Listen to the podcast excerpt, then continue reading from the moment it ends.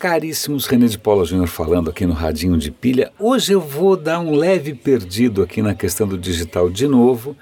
Não só porque eu acho que digital, de uma certa maneira, já virou meio chiclete gasto, a gente não para de mastigar esse negócio do digital, tem tanta coisa legal acontecendo por aí, mas também porque na prática eu estou me envolvendo com alguns outros temas hoje e eu queria, eu acho que vale a pena compartilhar isso com vocês.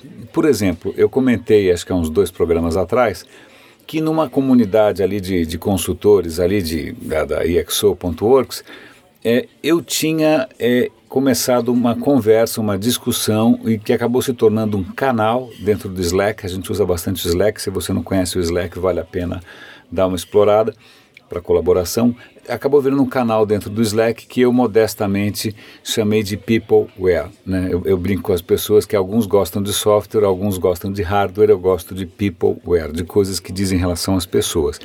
Então, nesse canal que está indo bem, né, tentando ali descobrir a melhor maneira né, de, de, de, de debater sem discutir, né, de, de não ferir suscetibilidades, é, surgiu uma, um, um assunto que eu acho que vale a pena compartilhar com absolutamente todo mundo, sobretudo porque é, a gente tem que reverter o efeito dessa falácia. A falácia é a pirâmide de Maslow.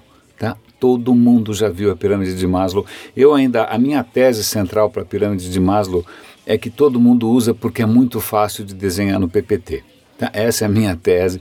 Né? Se fosse um diagrama mais difícil, ninguém ia usar. Mas como é um triângulo, e triângulo qualquer anta faz no PPT, então Maslow vai bem. Bom, Maslow foi criado, sei lá, 70 anos atrás, nem sei quantos anos atrás, é, por um cara chamado Maslow, é, é aquela história da, das, das, prioridades, né? É uma, é uma ascensão, né? Você começa das necessidades mais básicas, aí tem aquela piadinha com Wi-Fi, que todo mundo já viu também, é, até você chegar à sua autorrealização no topo da pirâmide. A questão, bonito, todo cara de RH, todo, sei lá, CEO, todo chefe gosta dessa bobagem. E eu digo que é bobagem por uma razão simples: ela não é baseada em nada.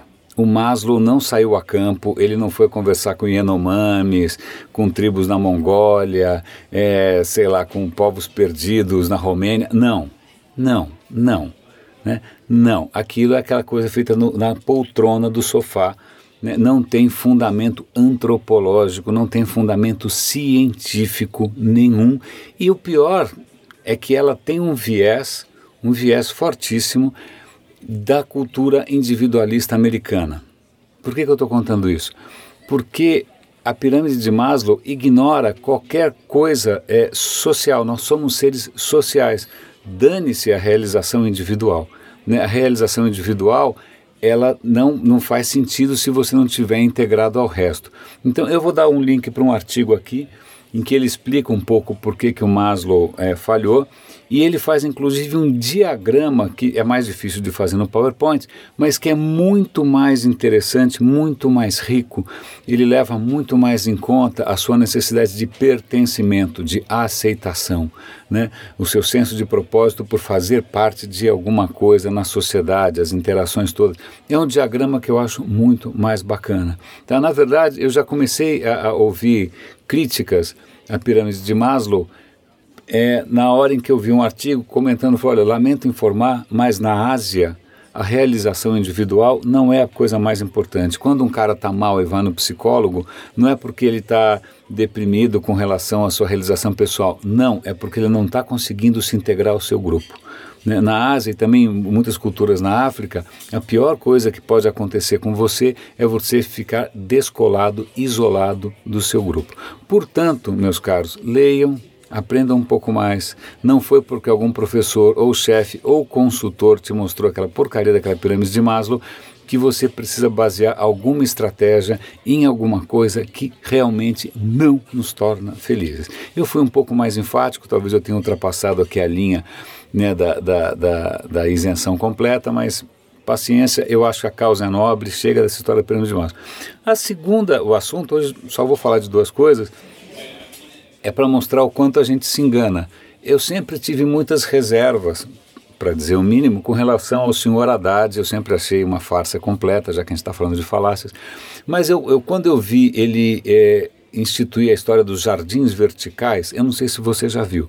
Aqui em São Paulo, perto do Minhocão, tem alguns lugares de São Paulo, tem jardins verticais. Jardins verticais é quando você pega uma parede de um prédio, ou um, o que normalmente se chama de uma empena cega, ou qualquer outro espaço vertical, é, você coloca um jardim vertical. Então o Haddad instituiu, olha, você tem uma multa para pagar para a prefeitura na questão ambiental, ao invés de plantar árvores, você banca um jardim vertical. Eu tinha achado isso bacana, né? A gente tem que, mesmo odiando visceralmente a figura, achando um, um completo picareta populista, deixa eu é, a gente tem que aplaudir quando a pessoa faz uma coisa certa.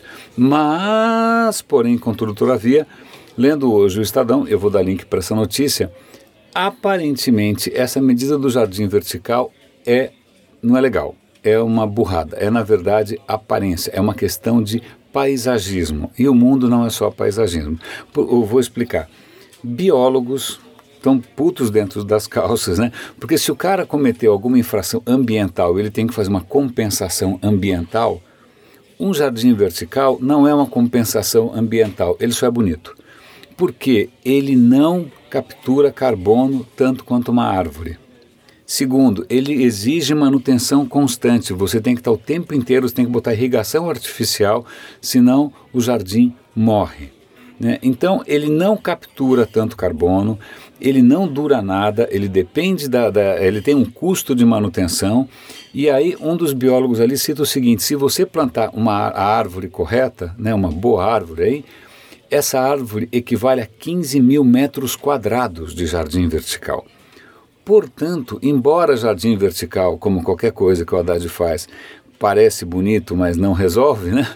É, Olha só que interessante. Então, árvore, embora pareça uma coisa mais. Ah, demora muito, etc. E tal, acontece que árvores duram centenas de anos.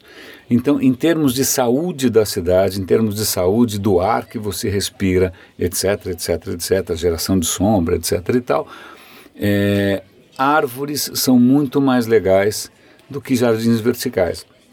Ninguém está falando para não fazer um jardim vertical. É que, de novo, jardim vertical é paisagismo, é só para ficar bonito, é um, né, um luxo. Não vai necessariamente ter um impacto no meio ambiente. E eu estou trazendo à tona essas questões porque a próxima etapa desse meu trabalho em Medellín, agora estou nessa etapa de saúde, a próxima etapa vai ser o quê?